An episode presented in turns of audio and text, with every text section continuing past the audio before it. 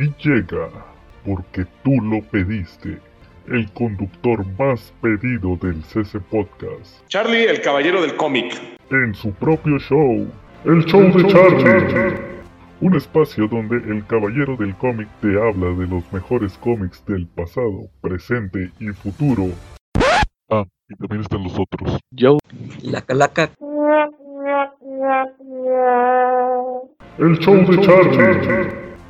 Hola, bienvenidos todos al show de Charlie, el rucomiquero, el caballero del cómic, porque ustedes lo pidieron en mi spin-off del CC Podcast, por primera vez Charlie el rucomiquero, y esta semana tengo como invitado a mi estimado amigo Joe. ¿Qué onda? Charlie, yo estaba dormido, ¿qué quieres? Espérate, que es mi show. Yo estoy hasta de smoking y andas en pijama. ¿Qué onda? Hoy es el inicio. La calaca, no, la calaca no vino. No, la calaca está dormida. Ya, ya se volteó, se, se tapó con las cobijas y se puso la cara, la almohada en la cara. Y ya. no, no, es, muy bien, Charlie. Estamos en tu espacio, Charlie, muy bien. Muy bien, pues ahora vamos a hablar, aquí vamos a hablar de cosas viejitas, de cosas parruquitos, de, de cosas que nos van a dar un poquito más de contexto de qué vienen las series actuales y ahorita vamos a empezar con Disassemble. ¿Qué te parece? Avengers Disassemble. Sí, fíjate que a mí me gustó mucho esta historia. ¿Tú ya la tienes? Sí.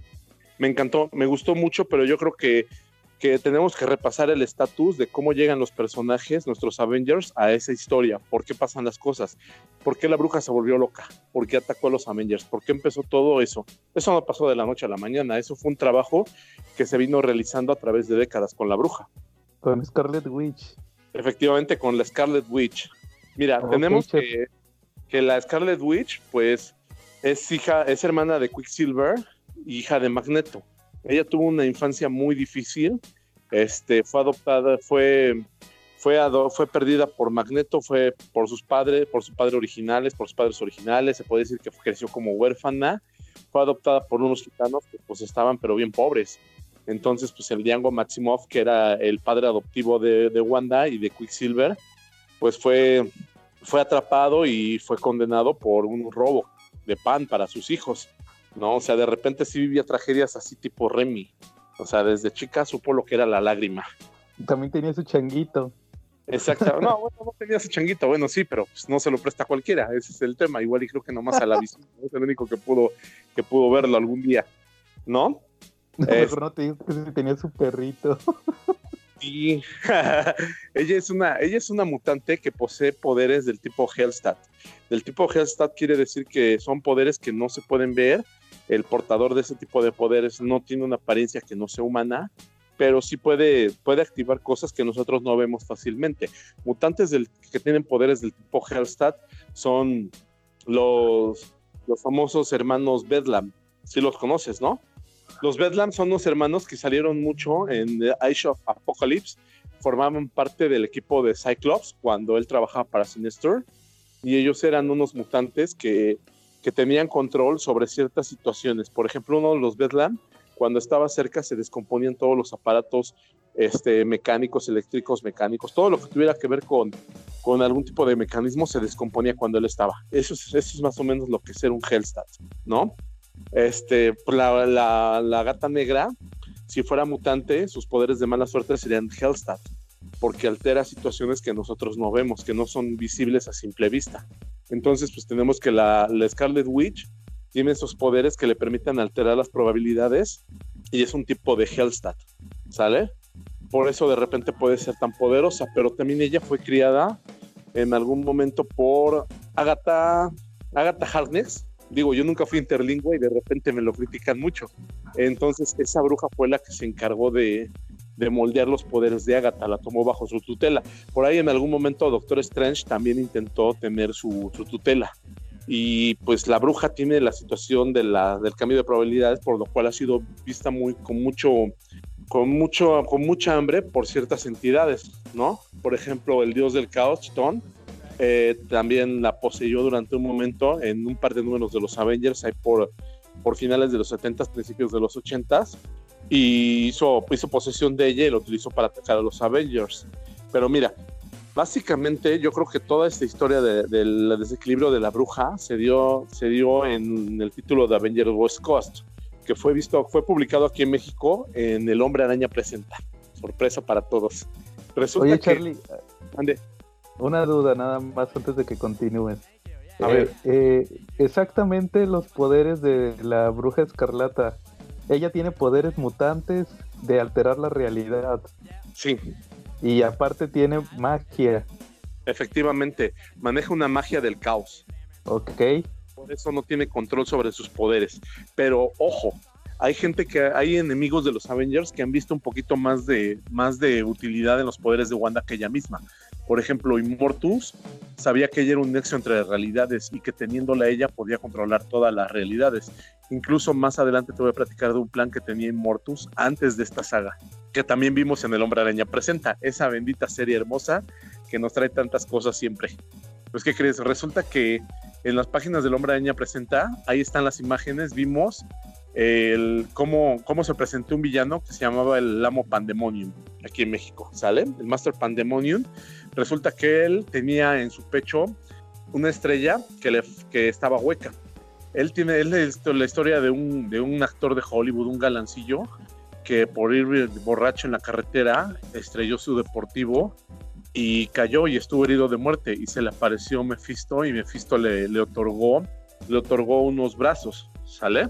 Ok, le otorgó unos brazos que le arrancó unos demonios porque él perdió sus brazos y lo curó para que pudiera seguir viviendo, pero le dio poderes sobre control de demonios y él los utiliza pues obviamente para el mal. Aquí hay un paréntesis. Durante este lapso fue cuando estaban los hijos de Wanda. Creo que incluso nacieron un poquito antes. Entonces de repente tenemos ahí un responeo muy interesante de la continuidad, porque hasta donde yo sé, los hijos de Wanda ya existían en ese momento en que el amo Pandemonium apareció. ¿Por qué es importante? Nada más acuérdate de eso, nada más. ¿Vale? Eh, los hijos de Wanda, pues le ayudó el Doctor Strange a traerlos. Es curioso que, que, el Doctor Strange los certificó como que eran reales y como que estaban bien y que eran perfectamente sanos y humanos, a pesar de que eran hijos de una mutante y un androide, como visión. ¿Sale? Oye, Charlie, ¿y cómo, se, fue cuando se enteraron que estaba embarazada la bruja escarlata? Pues para los Avengers fue mucha alegría. El que no le gustó tanto fue Quicksilver. Quicksilver para ser un mutante de repente sí, es muy impulsivo y sí tiene muchos dejos de racismo. Como que se le olvida que fue perseguido. Y él decía que nunca iba a bendecir esa descabellada unión de Wanda y de Visión. Pero bueno, también durante esa época, pues Quicksilver no era aliado de los Avengers, era su enemigo. Quicksilver ha tenido una historia como la de Namor parecida. A veces es amigo, a veces es enemigo de los Avengers. Ok. Bueno, Que, a la par que crecieron los hijos, este, los, los Avengers reclutaron nuevamente a Wanda y a Visión, los West Coast. ¿Ok? Ya cuando los reclutaron, este, empezaron a tener aventuras con ellos. Y aquí viene la, la, segunda parte importante de la historia de Wanda en El Hombre Araña presente y en los Avengers. Ahí están las imágenes. Un día despertó Wanda y se dio cuenta que no estaba la visión y salió a buscarla por la por la por el complejo de los Avengers. Ves que eran unos bungalows, lo que tenían, ellos no tenían mansión, tenían bungalows con su alberquita, estilo californiano. Y pues resulta que fueron atacados por Ultron, pero no fue el Ultron verdadero, después descubrieron que era un Ultron falso. Pero luego se dieron cuenta que todo fue un ataque montado para llevarse a la visión, para secuestrarla. Eh, luego empezaron a buscar a la visión, siguieron rastros y llegaron a, donde estaba y descubrieron que la visión había sido totalmente desmantelada por una agencia secreta que agrupaba espías de todo el planeta. Eran del Servicio Secreto Israel, israelí, del, M, del, del, del, británico. Eh, no estaba James Bond, pero bueno, estaba el Servicio Británico, de la CIA, de la KGB, todos los servicios de inteligencia estaban ahí metidos. Y la circunstancia era que les preocupaba que la visión regresara con los Avengers y que pudiera hacer uso de la tecnología o de lo que tenía al alcance con los Avengers para intentar nuevamente conquistar al mundo. Recordemos que en el pasado tuvo un desequilibrio e intentó conquistar al mundo. Entonces, ¿Eso cuánto pasó, Charlie? Eso pasó también, eso no pasó en el Hombre Araña Presenta hasta donde yo tengo entendido. No, sí, sí pasó, sí lo, sí lo publicaron. Este, eh, publicaron por ahí un spin-off de esa aventura con los Cuatro Fantásticos en la época de John Byrne. Ahí a, a, principios de los, a los muy tempranos ochentas pasó eso, que la visión se, se la visión se, se desestabilizó. Todo empezó ahí directo en las guerras secretas, en las Secret Wars, cuando se fueron los Avengers principales a combatir al War World y resulta que, se quedaron los Avengers sustitutos y la visión coordinó los coordinó a los Vengadores que estaban, que pues eran Tigra, era, era creo que Star Fox, este, y, él mismo y Wanda para, para que pues pudieran hacer frente a todas las amenazas que pasaban en la Tierra mientras no estaban los Avengers principales. Entonces, pues ahí la visión empezó a destabilizarse un poquito. Bueno, pues resulta que la visión ya cuando le habían borrado todo y le habían desarmado, pues le dieron chance a los Avengers que se la llevaran, porque pues ya no les servía. Ellos consideraban que ya no le iban a poder volver a armar. Entonces, pues nuevamente, en ese título de los Avengers, vimos como Hank Pym, ayudado de T'Challa, del Black Panther, armaron, la, armaron de nuevo a la, a la, a la visión. ¿Cómo ves? Nada más que la piel ya no la pudieron curar por el traumatismo severo que padeció cuando la arrancaron del cuerpo del androide, del sintesoide este, quedó totalmente blanca, ya no la pudieron recuperar. Pero más aún de eso, cuando encontraron los, este, les hacía falta una pieza clave. La pieza clave, pues obviamente eran las ondas cerebrales de Sim Williams, del Hombre Maravilla. Pero el Hombre Maravilla no quería tanto darles las, las, las ¿cómo se llama? Las ondas cerebrales, porque pues estaba enamorado de Wanda también. Y era algo que la avispa se dio cuenta ¿Y cómo se dio cuenta? Pues porque es mujer, porque es chismosona y porque pues era lo más lógico, ¿no? Si compartían ondas cerebrales, quiere decir que también la visión pudo haberse enamorado de Wanda. Entonces, pues resulta que la visión tenía pues una personalidad vieja y le faltaban muchas actualizaciones, era muy seco con Wanda en ese momento, ¿sale? Ok. Y, pero Wanda pues todavía tenía sus hijos a ese punto. Eso fue, Charlie, eso fue porque perdió la memoria. Sí, la visión perdió la memoria y por eso era muy seco. Se volvió como la versión primera del Android. Haz de cuenta cuando reinicias tu celular y pierdes todo lo que ya le habías metido de juegos, de aplicaciones, y lo vuelve, o sea, le da los valores de fábrica nuevamente, así regresó a sus valores de fábrica la visión. Bueno, ya de ahí, de nuevo en los, en los cuentos del hombre ya presenta, ahí están las imágenes de la serie original en inglés, regresó el Master Pandemonium. El Master Pandemonium, su motivación era que tenía el hueco que, del que ya habíamos platicado y eran pedazos de su, de su alma.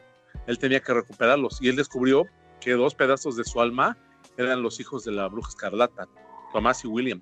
Entonces, pues los raptó, los secuestró para poder usarlos y a completarse, quedar completo totalmente. Entonces, pues se los llevó ahí a, una dimensión ahí demoniacona y los Avengers fueron ahí a tratar de rescatar, a los niños, pero los niños ya eran los brazos del Master Pandemonium.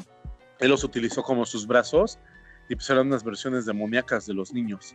Entonces, pues la única manera en que pudieron derrotar al Master Pandemonium fue con ayuda de la bruja de Agatha, que mandó a la antorcha humana, pero al droide, al droide del original que peleó en la Segunda Guerra Mundial con los Cuatro Fantásticos, que en ese momento era parte de la alineación de los West Coast Avengers, lo, lo envió como un portador de almas.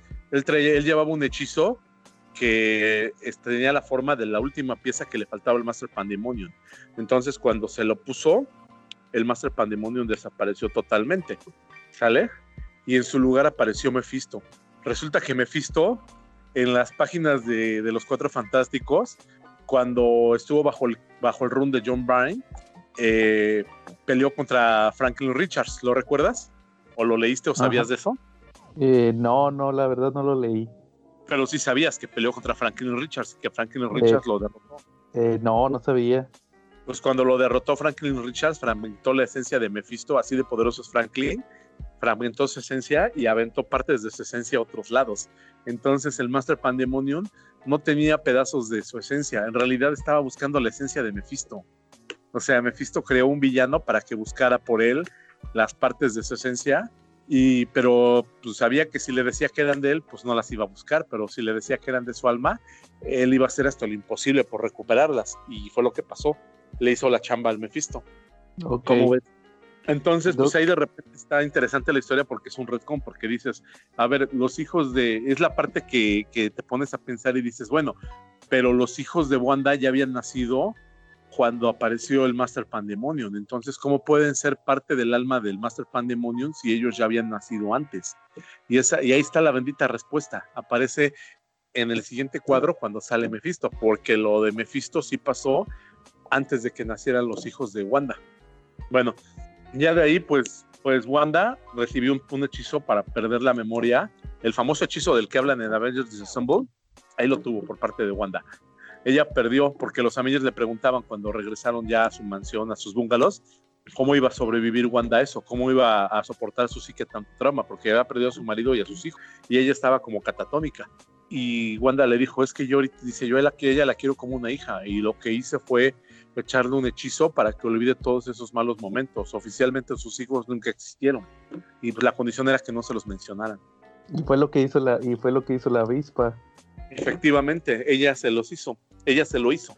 Pero mira, ya de ahí estaba un poquito inestable la bruja, ¿sale? Despuésito de eso, acabando mi, mi run favorito de, del Hombre Araña presenta, que ¿cuál es? Eh, los actos de venganza.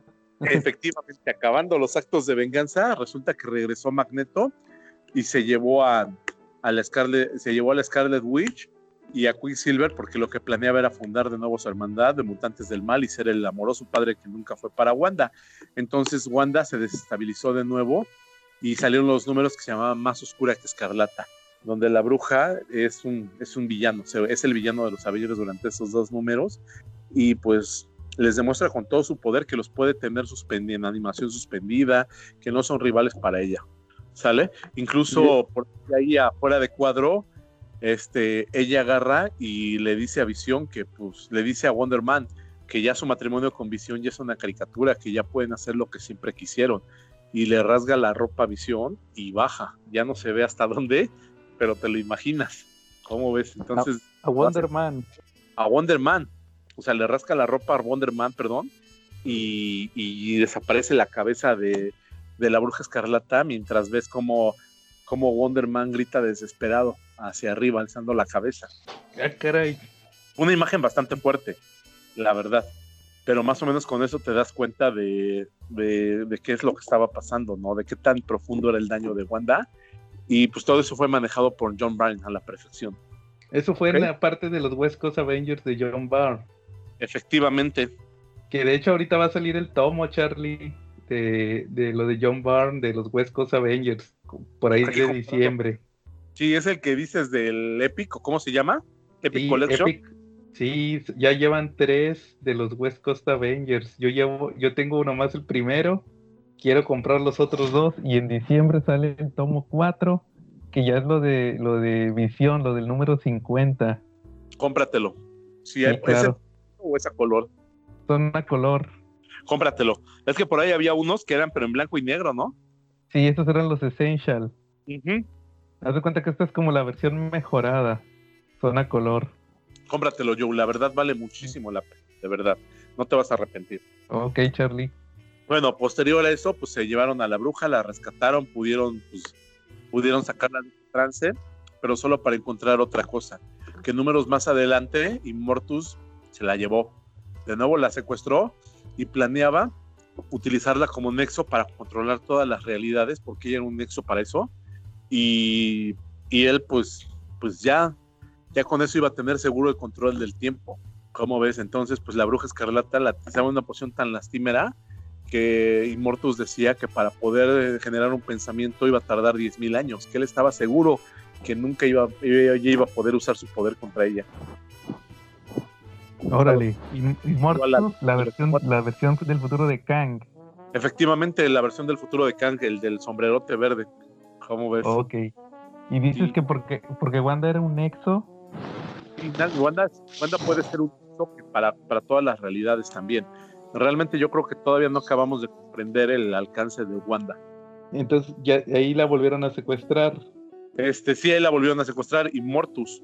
Pobre bruja, digo, para ser alguien muy poderoso la secuestra muy fácil, ¿no? Y entonces ahí fue, pero ahí ya le habían borrado la memoria. Ya le habían borrado la memoria, ya habían, ya se había ido visión, ya había sido más oscura que escarlata, ya todo le había pasado en esta vida. Parecía telenovela.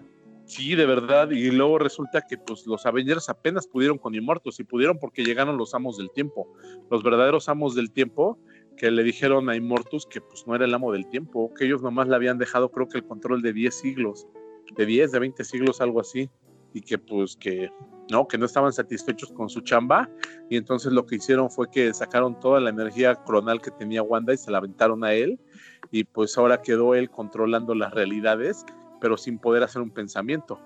O sea, él ya era el, ya era el, ya era el nexo para controlar todas las realidades pero no podía razonar para poder usar ese poder para él mismo. Y ahí se quedó inmortos en esa época. Ojo, porque en el futuro eso puede ser utilizado. Eso fue un ron también de John Byrne y acordémonos que, que, todo eso es muy utilizado. Ahorita está muy de moda que todo lo que se ha usado en el pasado, en esas épocas, en los noventas, todo lo bueno de repente lo agarran para alguna trama de ahorita, ¿no? Sí, sí, o sea, siguen usando tramas de hace algunos años. Sí, y pues ese es a grosso modo el cómo llegó la de Scarlet Witch a Disassemble. ¿Por qué llegó tan, tan dañada de la psique? Ok, y, por ejemplo, pero en los noventas, Charlie, no tuvo nada, nada raro. Pues ya te estoy hablando de los principios de los noventas. Ya de ahí, pues funcionó como, como una superheroína, pero ya lo peor ya le había pasado. Digo, ya que puede ser peor que, le, que te roben a tus hijos, que desmantelen a tu marido, ¿no? O sea, ya, ya lo ah. peor ya había pasado para ella. Ya lo demás, pues fueron tragedias pequeñas. Por ahí tuvo ahí un romance con Wonder Man, ¿no? Se volvió líder de los Avengers West Coast durante un tiempo antes de que desaparecieran.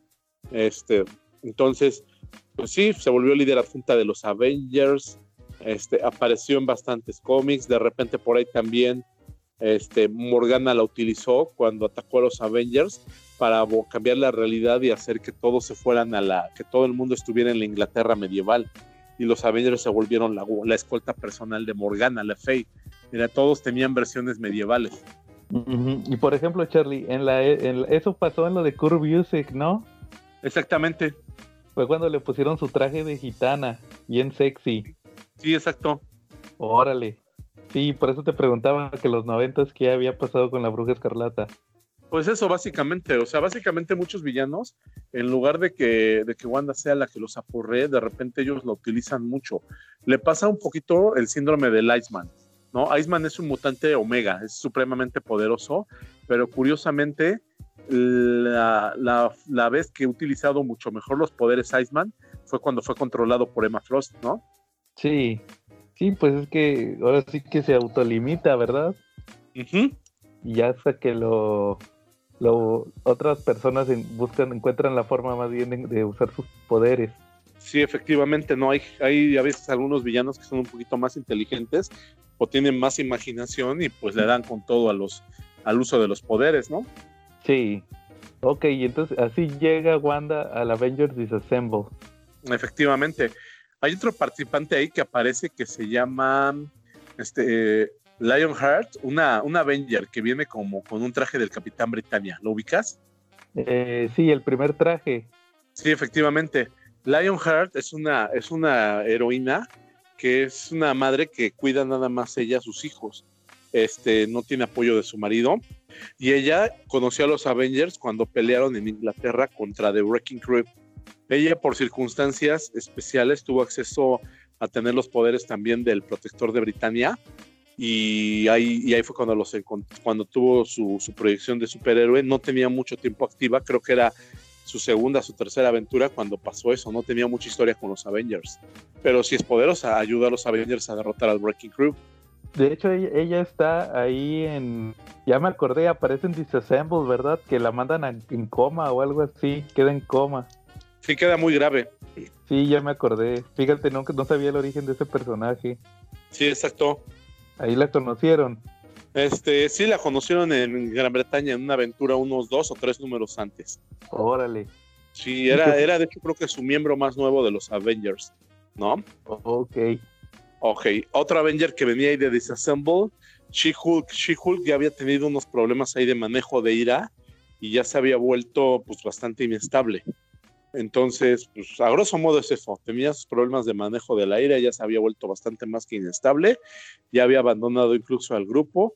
Este, tenía problemas por ahí para estar con el grupo, porque la radiación que le daba Jack Hart, el Avenger que aparece muerto, la desestabilizaba y la volvía salvaje. Entonces ella tuvo que abandonar el grupo cuando Jack Hart estuvo ahí.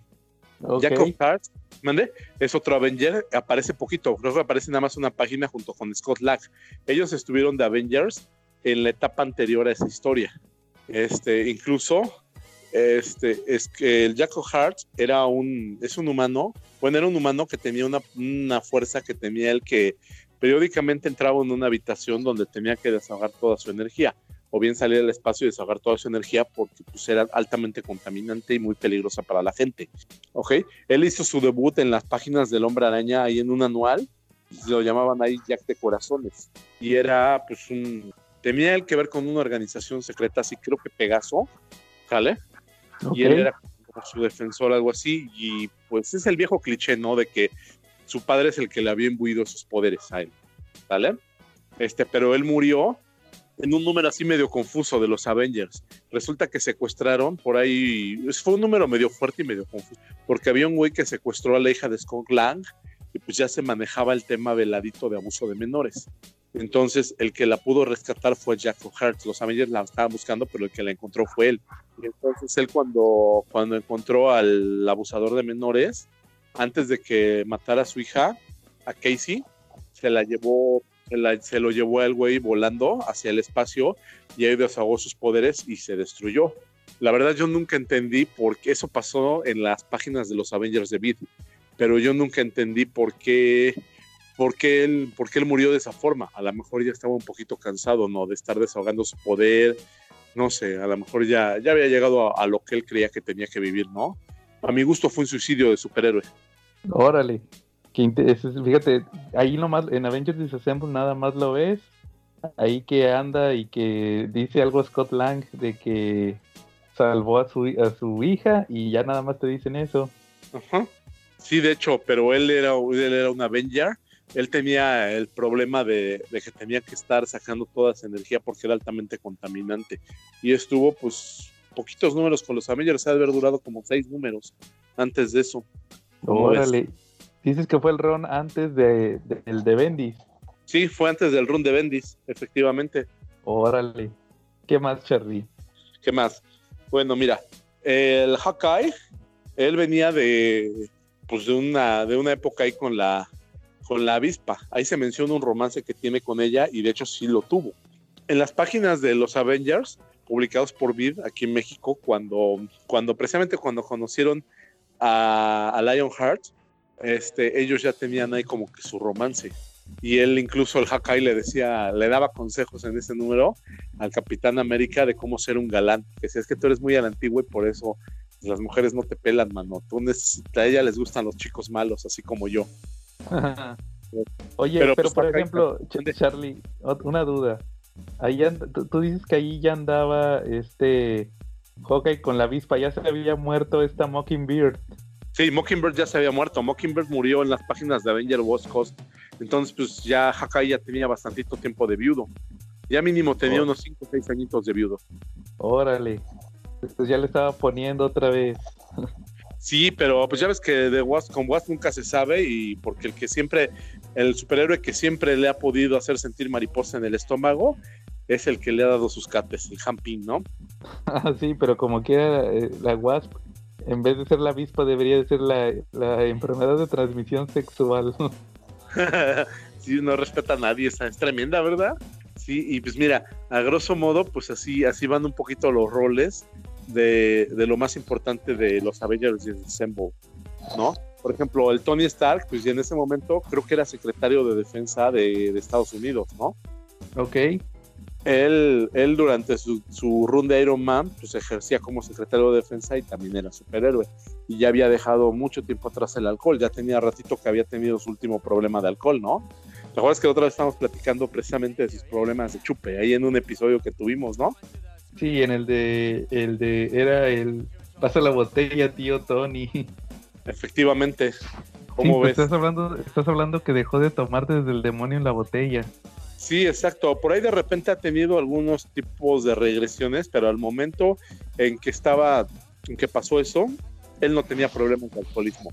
De repente la superhéroe que sí había tenido problemas de alcoholismo y sí apareció a cuadro en esa serie es Warbird, también conocida como Miss Marvel. Ah, sí, eso también era bueno para el chupe. Sí, de hecho dejó a los Avengers porque pues, era bien, le gustaba mucho la fiesta, el, traguito. Entonces también dejó a los Avengers porque estuvo poniendo en peligro de que, de que los mataran a todos por ir medio borracha a combatir. Órale. Entonces dices que ahí este bueno, más bien así así llegan los personajes a Avengers Disassemble, pero sobre todo la Efectivamente, yo creo que cuando entendemos cómo llegaban ellos, pues sabemos, entendemos un poco más y disfrutamos un poco más la historia, ¿no? Yo creo que de repente los, tomos que llegaron les faltó poner eso, ¿no? El cómo llegaron los personajes ahí, ¿no? ¿Cuál era su estatus? Porque pues tú no te vuelves loco de, de, la noche a la mañana ni empiezas a querer fregar a tus cuates nomás de, de un día que te levantaste de malas, ¿no? Pues hay toda una historia atrás y ahí le pasó eso con la bruja, ¿no? Claro. Efectivamente, mi estimado Joe. Así es. Muy bien, Charlie. No, la verdad, Charlie, te quedó muy bien este primer episodio de El Show de Charlie. Entonces, cada semana nos vas a estar trayendo algún tema diferente donde quieras estar platicando de algún cómic. O de personajes de cómics. Por ejemplo, yo ahorita ya estoy preparando mi segundo episodio y voy a hablar de los Wendigos. Órale. Y pues invito a todos los que me están oyendo, a todos mis escuchas, a que pues me pregunten todo lo que quieran saber de cómics y pues yo humildemente les responderé cada cosa que ustedes pregunten. ¿no? Ustedes pregúntenme hasta de qué número calza el hombre araña. No hay pedo. Órale. y que te sugieran temas. Y que me sugieran temas. Pues, voy a mandar saluditos y este primer programa va totalmente dedicado al Jamaica Bebé, que nos ha pedido eso y que dice que lo va a compartir en sus redes sociales con su amplísimo grupo de amigos. ¿Qué te parece? Órale. Muy bien, Charlie. Ya quedó entonces. Y pues, ¿cómo ves? Este, ¿Algo más que quieras agregar en tu show, el show de Charlie? Que gracias por haber llegado hasta el último segundo escuchándolo. Y ahí van los saluditos. Saluditos a mi brother Pedro Vaca. Saludos al tremendo Bebote. Saludos al El Rico. Saludos al chavito Alejandro Miguel de Plaza Cuernavaca. ¿Vale? Y saludos a todos mis amigos que en mi muro de Facebook como que pusieron un poquito de externación, ¿no? Sobre saludos Alex. Alex, ya ves que sí es cierto que no es broma, porque él pensaba que era broma lo del show de Charlie cuando lo puse. Órale, sí, no, no, no, esto es una realidad. El primer spin-off del CC Podcast, el show de Charlie. Y como quiera, acuérdate que mañana, mañana grabamos el CC Podcast como cada semana. Perfecto, pues saludos y nos vemos en la próxima. Adiós.